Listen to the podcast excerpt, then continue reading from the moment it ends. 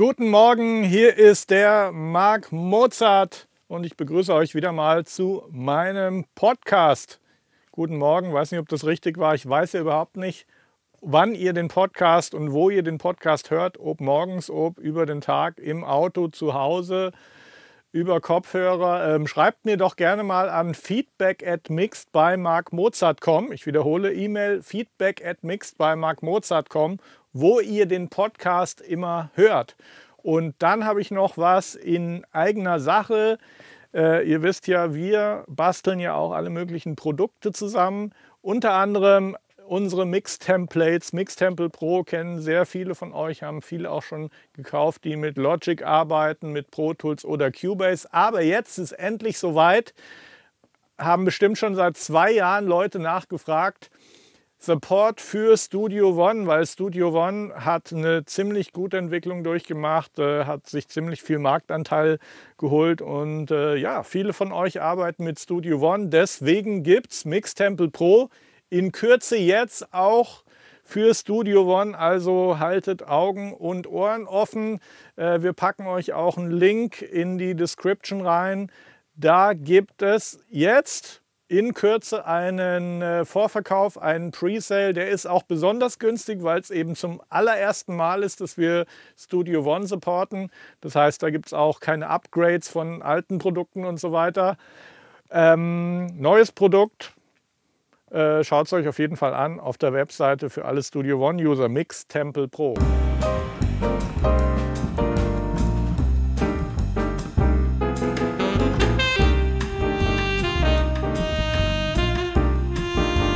War da auch noch ein echt guter Vocal Coach dabei. Und die waren gut vorbereitet, die waren gut eingesungen, es war angenehme Arbeit im Studio. Wir haben halt wahnsinnig viele Takes aufgenommen, also es waren wahrscheinlich 20 Takes mindestens von jeder Stelle, was für mich noch relativ wenig ist, weil ich sonst eher in Richtung 50 Takes variiere, weil es einfach bessere Voraussetzungen schafft, so viele Möglichkeiten zu haben, weil wenn ich dann ins Editing gehe und dann im Grunde genommen überall die 50 Spuren untereinander habe oder die 20 bis 50 überall einen Schnitt mache, wo ich schneiden kann. Sprich, eigentlich jede Silbe oder überall, wo ein Nulldurchgang mit minimaler Luft da ist, dann habe ich einfach enorme Möglichkeiten, mir, mir meinen Geschmack als Producer extrem genau und exakt umzusetzen in dieser Performance, weil ich fange einfach an, ich gehe sequenziell durch, ich fange mit der ersten Silbe an, gehe ein, einfach danach, äh, welche, welche, welcher dieser 50 Takes ist der, der mir jetzt in dem Moment, wo diese Silbe reinkommt, emotional die meiste Ausstrahlung und Anziehungskraft hat. Ähm, ich beurteile auch die erste Silbe einer Phrase nicht im Kontext der ganzen Strophe, weil meine Theorie ist, wenn in dem Moment jemand den Song abschaltet, dann weiß er nicht, was danach kommt. Ich versuche immer für den Moment die ausdrucksstärkste magische Phrase eben zu finden. Natürlich ist die Grundlage, dass das Tuning stimmt. Beim Thema Tuning ist es so, dass ich auf in dem Prozess des Vocal Editings, in dem Prozess der Auswahl. Also ich habe 50 Spuren untereinander, höre mir von jeder Phrase alle 50 durch, fange an zu markieren nach Ampelsystem. Am Anfang ist alles rot. Dann gibt es eine Auswahl von gelben Takes und dann gibt es grüne und dann kommt blau bei mir noch. Der, was am Ende verwendet wird, ist blau. Ähm, ich habe in der Regel auf dem Channel Strip, mit dem ich auswähle, schon den Tuner drauf. Entweder damals war es Autotune in einer vorsichtigen Portionierung. Das hat den Effekt, dass ich intuitiv einen Take auswähle, der das Tuning nicht in den hörbaren Share-Effekt fährt, mhm. sondern dass ich ein Vocal habe, was in Tune ist und trotzdem gleichzeitig natürlich klingt. Weil hier bei der Band war es auf jeden Fall die Zielsetzung, dass sie natürlich klingen, weil sie haben schöne Stimmen. Dennoch war es natürlich schon ein Zeitalter, wo Backstreet Boys, NSYNC, Britney Spears halt schon enorm getuned waren und das Ohr des Konsumenten absolut schon im Radio erwartet hat, dass jeder Ton stimmt. Da hilft eben auch wieder diese äh, große Auswahl an Takes, weil dann eben selbst wenn die Tuning-Geschichten extremer werden, die Möglichkeit, die Chance eben da ist, einen Take dabei zu haben, der zwar das Tuning-Plugin anspricht, aber keinen Effekt erzeugt. Es gibt dann natürlich noch Variationsmöglichkeiten, äh, was das Tuning betrifft. Ich arbeite eigentlich, wenn ich ein Tuning verwende, gehe ich eigentlich immer noch mal in die Automation rein. Du kannst dann von Hand oder gemalt diese Response Time von dem Tuning Plugin automatisieren, weil du brauchst die brauchst eigentlich nur auf dem Stück, was du wirklich tunen musst, eine schnelle Response. Mhm. Bei den anderen kannst du die Response langsam lassen, was auch durchaus natürlich klingt, weil, äh, sag mal, ein Elvis hat die Noten auch von unten oder ein Frank Sinatra von unten angesungen und mit, dem, mit, mit der Zielnote, die er dann getroffen hat. Und das ist das, was ein langsames Tuning simuliert. Dass die Note über die Zeit auf dem richtigen Ton landet, das ist das, was dem Hörer ja. diese Befriedigung gibt. Die, ja. Das Reinbänden ist ja durchaus ein äh, Teil des Charakters ja. einfach. Und dann ja im Grunde genommen, dann geht es einfach darum zu gucken, welche Phrase von jeder Silbe hat die Magie. Und dann arbeite ich mich sequenziell einfach vor. Dann, wenn du dann die erste Silbe hast, dann geht es an die zweite. Ich höre dann eigentlich immer so einen zweitaktigen Loop, um den Kontext für diese Stelle zu haben. Und dann arbeite ich mich vor und dann wird es so zusammengestückelt. Ich glaube, was wichtig ist, ist, dass man von vornherein den dynamischen Verlauf von dem Song irgendwo im Sinn hat. Weil es kann schnell passieren, dass man für eine erste Strophe Stellen aussucht, die schon zu heftig und zu dynamisch sind. Ja, ja. Auch da ist es eigentlich gut, mit einem Chorus zu beginnen, um erstmal zu definieren, welche Power, welche Ausdruckskraft möchte ich im Chorus haben. Denn äh, wenn du dann den Chorus richtig auf den Punkt gebracht hast mit der ganzen Power und gehst dann zur Strophe, dann wirst du bewusst sagen, lass uns jetzt mal bei der Strophe und das habe ich bei dem Song auch so ja. gemacht, wirklich sensibel und ganz zarte Töne anschlagen, die man so für sich vielleicht nicht ausgewählt hätte. Mhm.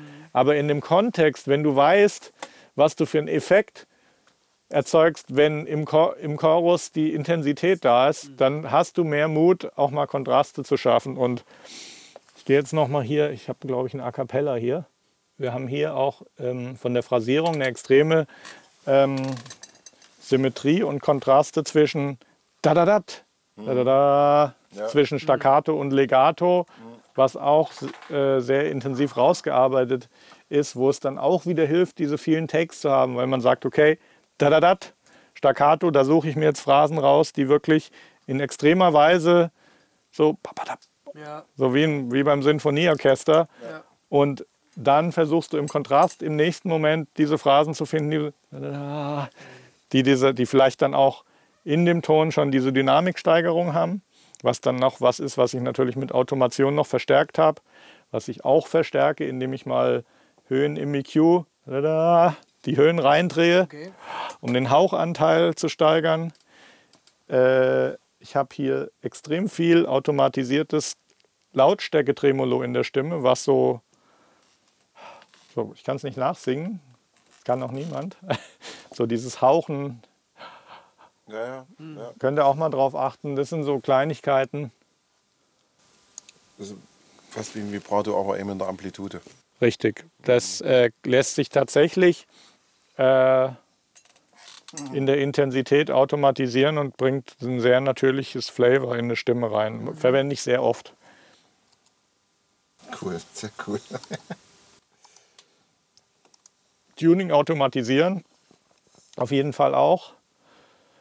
Auch da einen Kontrast schaffen zwischen relaxterem und angespannterem Tuning. Hier haben wir ja ziemlich viel Backing Vocals. Ich müsste es jetzt nochmal zählen, aber ich habe in Erinnerung, dass 14 Stimmen gleichzeitig im Chorus laufen. Äh, wichtige Geschichte ist da, dass, ähm, dass man auf keinen Fall über die verschiedenen Lagen der Backing Vocals hinweg den EQ kopiert. Mhm ähm, ich habe jetzt auch nicht für jede Stimme einzeln den EQ angepasst. Was ich gemacht habe, ist, dass ich von unten nach oben mich gearbeitet habe und dann gemäß der Lage von der Stimme die EQ-Punkte ein Stück höher gesetzt.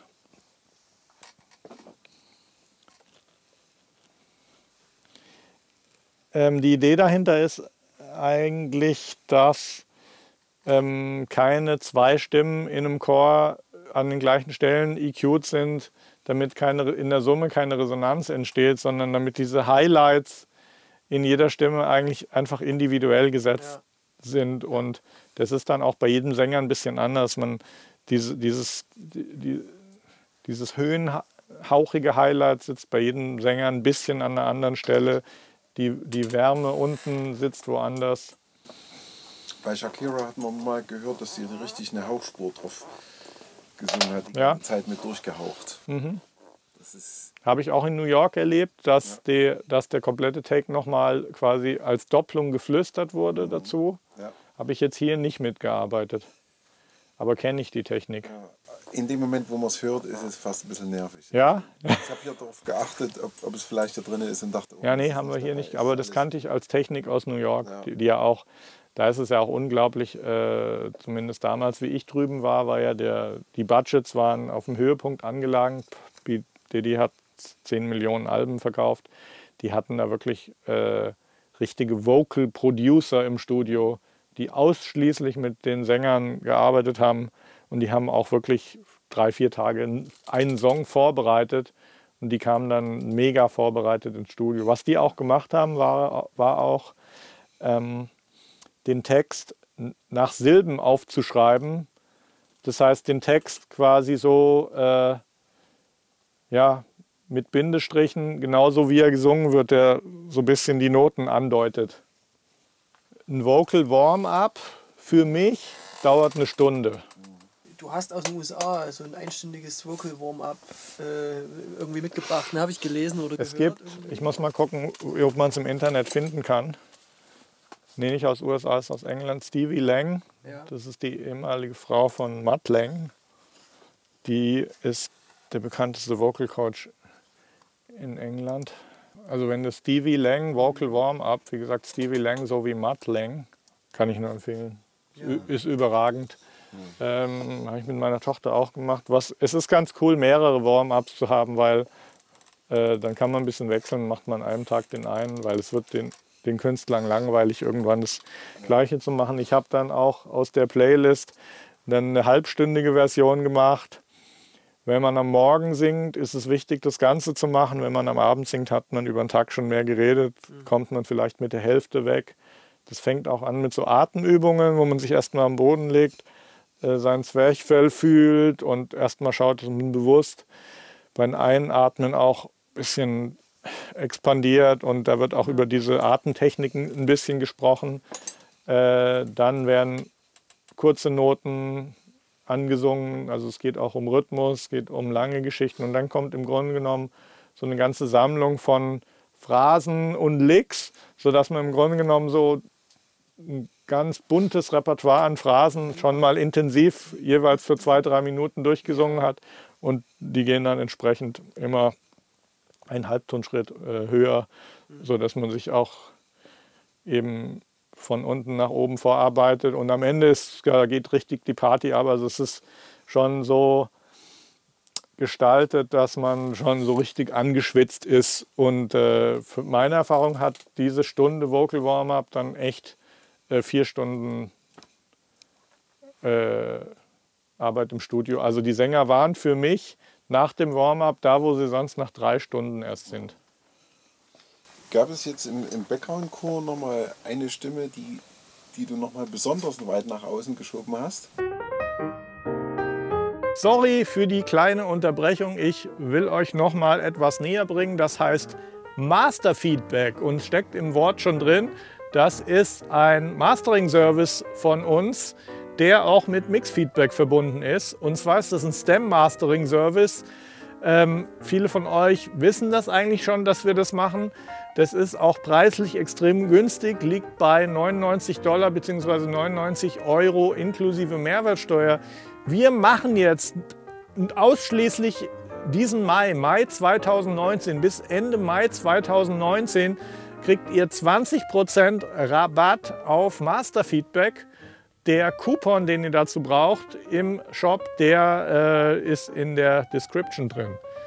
Also wenn ihr gerade was zu mastern habt oder auch wenn ihr sagt, okay, gerade nicht, aber im Juni, Juli kommt was, jetzt die Chance nutzen, schon mal äh, Kapazitäten kaufen. Jetzt gerade Aktion 20% weniger bei Masterfeedback, unser STEM Mastering Service mit Mix Feedback. Link und Coupon sind in der Beschreibung. Ähm, tausendfach von Leuten benutzt, sind alle sehr happy. Wir holen hier echt noch mal einiges raus aus euren Mixen. Also haut rein, 20% Rabatt nur im Mai. Ich habe da mit Sample Delay auch gearbeitet. Da, ich habe es nicht mehr exakt in Erinnerung, aber da ist mit Sicherheit eine Stimme dabei, wo ich mit der Phase gespielt habe, um einen außerhalb der Boxen-Effekt genau. irgendwie zu erzeugen. Ja, ist aber auch cool. Ja. Nicht, dass man den ganzen Chor so weit nach außen drückt, sondern nur eine Stimme aus dem Chor. Ja, ja, nee, das ist sowieso, sowieso aus, aufgefächert. Äh, vom Prinzip her ähm, sind es immer Paare von den gleichen Stimmen. Und je tiefer die Stimmen sind, desto weiter spreaden sie nach außen. Mhm. Weil hohe Stimmen ganz krass rechts und links gepennt fallen in, im Stereofeld auseinander. Bei ah. Tiefen geht das eher, weil die Ortbarkeit nicht so extrem ja, ist. Ja. Dadurch klingt es sehr voll, aber auch aufgeräumt. Ja, also richtig. Also erstmal beim EQ ja. und dann nochmal bei diesen Auffächern. Ja. Hier diese Frauenstimme extrem gesättigt mit Tape-Sättigung. Also die ist schon an der Grenze zur Verzerrung. Ja. Aber klebt halt dadurch extrem vorne. Ähm, ganz wichtige Sache bei so vielen Chören. So zwei Sachen habe ich jetzt da noch zu sagen. Die eine Sache ist bei so vielen komplexen Chören ähm, ist es eine Millimeterarbeit, jede Silbe super präzise zu sinken und die S-Laute müssen alle übereinander stimmen. Gleichzeitig ist es so, dass äh, man nicht alle S-Laute gleich laut bringen kann. Also erstmal ist es so, wenn man diese Syncing-Arbeit nicht sauber macht, dann zischen die S-Laute weg ja, ja. in alle Richtungen und es ist ein Riesenmess und es wirkt unaufgeräumt und verwirrend für den Hörer. Ja. Ähm, zum Zweiten ist es so, dass ich, wie ich mit dem Editing von den Vocals mit der Nummer fertig war, äh, vom nicht mehr das Gefühl hatte, was mir das Demo gegeben hat von dem Song wäre jetzt interessant, das Demo euch mal zu zeigen. Ja. Das Song-Demo. Ja. Es wäre verwunderlich, wenn ich es nicht hätte. Ich hatte dann die Vocals durcheditiert, alles fertig. Habe mir dann das Song-Demo angehört und habe gesagt, scheiße, das Gefühl fehlt mir. Und dann habe ich was gemacht, was ich immer wieder gemacht habe, aber damals das erste Mal. Was ich gemacht habe, ist, ich habe dann, nachdem ich mit der Vocalproduktion fertig war, alles editiert war, das Demo-Vocal importiert in die Session und die komplette, das komplette Timing und die Phrasierung aus dem Song-Demo komplett gespiegelt auf alle Vocals, die ich hatte. Da alles, was ich an Vocals hatte, komplett in Silben zerschnitten war, musste ich nur, okay, original und darunter alles millimeterweise im Zoom-Mode, Riesenwellenform, exakt so ziehen, dass jede Note an der gleichen Stelle beginnt, aufhört, so lang ist wie beim Song-Demo. Ich habe also quasi, äh, ja, irgendwann wird es einen Algorithmus geben, Copy Phrasing, Paste Phrasing, künstliche Intelligenz, die das dann anwendet. Also ich habe quasi die Brosis Vocals komplett auf sein Feeling kopiert im Nachhinein. Und dann war es gut. Mhm. es waren bestimmt noch mal drei Tage komplett Arbeit, aber dann hat es gepasst. Mhm. Aber das war ein Horrormoment für mich, wo du dann wirklich wochenlang gearbeitet hast ja. und du merkst einfach, das Bauchgefühl von dem Demo gibt mir die Produktion nicht. Aber dann ist halt natürlich gut, wenn beim Demo halt wirklich ultimative Musikalität einfach da war und äh, dann war es auch okay. Ich habe dann sicherlich auch, ich habe dann sicherlich auch, äh, sagen wir mal, Unregelmäßigkeit und Menschlichkeit und Fehler auf dem Demo angewandt. Ja. Das ist aber egal. Ja. Das ist auch eine andere Geschichte, was Phrasierung betrifft. wenn du mehrstimmige Chöre, Backing Vocals und so weiter hast, es ist mehr Toleranz in Timing und in Laidback und mal hetzen, mal zurücklehnen, als man denkt. Entscheidend ist nur, dass alle Stimmen das Gleiche singen. Ja. Solange alle das Gleiche singen, können die auch mal daneben liegen vom Timing. Das ist im Gegenteil sogar besser, als was tot zu quantisieren. Ja. Und ich glaube, der entscheidende Punkt ist halt dann, dass der Originalsänger halt wahrscheinlich das ultimative Gefühl hat. Gut, er ist halt auch jemand, der ein Songschreiber ist und kreativ Ideen hat und einfach rein von der Intuition rangeht, während die anderen halt Stimmen sind, die gecoacht äh, einen Song interpretieren oder singen können. Mir ist es schleierhaft, wie du den Abstand hältst, wenn du also zu dem ganzen Werk wenn so tief involviert bist. Also das, das Silbenschneiden, das müsste man doch jemanden anders machen lassen, oder? Nee, würde ich niemals schaffen, das rauszugeben. Ich habe das damals äh, gelernt, den Abstand zu haben. Ich, also das Einzige, ich weiß, das ist jetzt eine Sache, von der kann ich nicht, von der weiß ich nicht, ob man sie lernen kann oder ob man sie hat. Ich kann es dir nur so beschreiben, dass ich in dem Song gewohnt habe und dass ich zumindest, ich habe immer noch viel Erinnerung, aber der Song war wie so ein Zimmer und ich wusste genau, wo alles platziert war, welche Farben alles hatte. Und ich bin rumgelaufen und habe gesagt, so, das jetzt hier stellen wir jetzt so hin, das stellen wir jetzt dahin und, ähm, und ich habe trotzdem den Blick aufs Ganze eigentlich gehabt. Ich habe mich während der Produktion niemals mit Endlautstärke, Mastering oder Druck beschäftigt. Niemals. Was bei dem Song auch nicht so notwendig war, weil äh, das Einzige, was bei dem Song für mich gezählt hat, war quasi eine fast orchestrale, musicalartige Dynamik zu haben. Und wir sind dann damit ins Mastering-Studio und die haben dann mit einem guten Gehör, also ich bin dann mit meinem G4 Dual ins Studio marschiert dort, mit meiner Logic DAW Session, habe meinen Bildschirm dort aufgebaut, so wie hier. Dann haben wir den Output von meinem Interface an deren Kette angeschlossen. Und dann habe ich mit dem Mastering Engineer erstmal die Spuren einzeln durchgehört und habe gesagt, ich will jetzt nochmal von dir wissen, was würdest du anders EQen, wo siehst du Schwächen, wo hast du Resonanzen.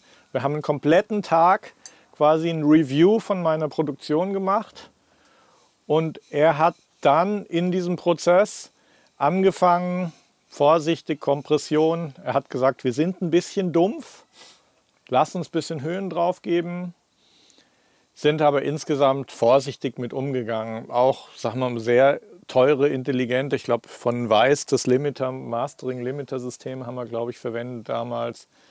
Also sehr vorsichtig damit auch umgegangen. Waren auf dem Album dann eher eine leisere Produktion, weil die anderen hatten halt Abtemponummern, die haben die richtig gegen die Wand gefahren. ähm, war aber nicht schlimm. Also die Band hat dann irgendwie in einem hochwertigen Surround-Kino ähm, irgendwo, ich weiß nicht, am Chiemsee oder irgendwo war es in Bayern in einem teuren Studio die Produktion das erste Mal gehört. Und äh, die waren alle, haben sich alle von dem Punkt dafür eingesetzt, dass ich weiter quasi Produzent für die Band bin und für die noch mehr mache. Also dieser Aufwand hat sich gelohnt. Ich wusste natürlich auch durch die Medien, äh, Präsenz der Band einfach auch schon, dass das ein Fall ist, wo es sich lohnt, diesen Schritt dann mal zu gehen. Ich habe das in der Folge in den nächsten Jahren auch eigentlich immer so durchgezogen, dass ich Projekte so angegangen bin. Du hast nicht immer die Zeit. Äh, und es hat sich vieles verändert. Man muss halt auch sehen, es war halt, die Industrie war halt auf dem Höhepunkt damals. Es hatte, ich hatte nicht den Eindruck, ähm, dass es Einschränkungen gab. Es war jetzt natürlich auch keine Single. Das heißt, ich stand nicht unter dem ständigen Review-Prozess der A&As oder so. Ähm, in der Folge habe ich dann auch noch einige Singles produziert, ähm, was aber eigentlich auch ganz gut funktioniert hat. Hier auch die, die äh, tieferen Backgrounds auch mehr nach außen gepackt. Habe ich ne? äh, jetzt eigentlich immer gemacht zu der Zeit. Und je höher sie gehen, je höher sie sind, weil sonst halt kriegst du keine Kompaktheit hin. Ja. Also wenn ich, ich habe immer gemerkt, wenn die hohen nach außen gehen, fällt es auseinander. Ja. Also tief zup, zup, Ja. und die ganz je höher, die sind dann fast in der Mitte. Mhm. Sehr gut. Schönes auf, natürlich schönes aufgeräumtes Arrangement und dann halt die Chance wirklich die Snare, die haut er mir auf den Kopf. Ja. Das Überlegen wir auch so eine aufwendige Vocalproduktion. Ähm, war schon direkt klar, dass es eine Single war. Hatte ich extrem viel Zeit. Hatte ich auch die Zeit, das mal wegzulegen. Nach drei Tagen wieder ranzugehen. Der Plattenfirma kurz mal geredet. Nochmal überarbeitet. War bestimmt zweieinhalb Monate, denke ich, der Prozess, wo immer wieder rangegangen. Auch mit viel Vocal Editing. Auch mit auch dann diese Direktheit der Produktion sich auch erst in der Produktion ergeben hat. Ich scheue mich fast, das Songdemo vorzuspielen, aber es ist so sehr witzig.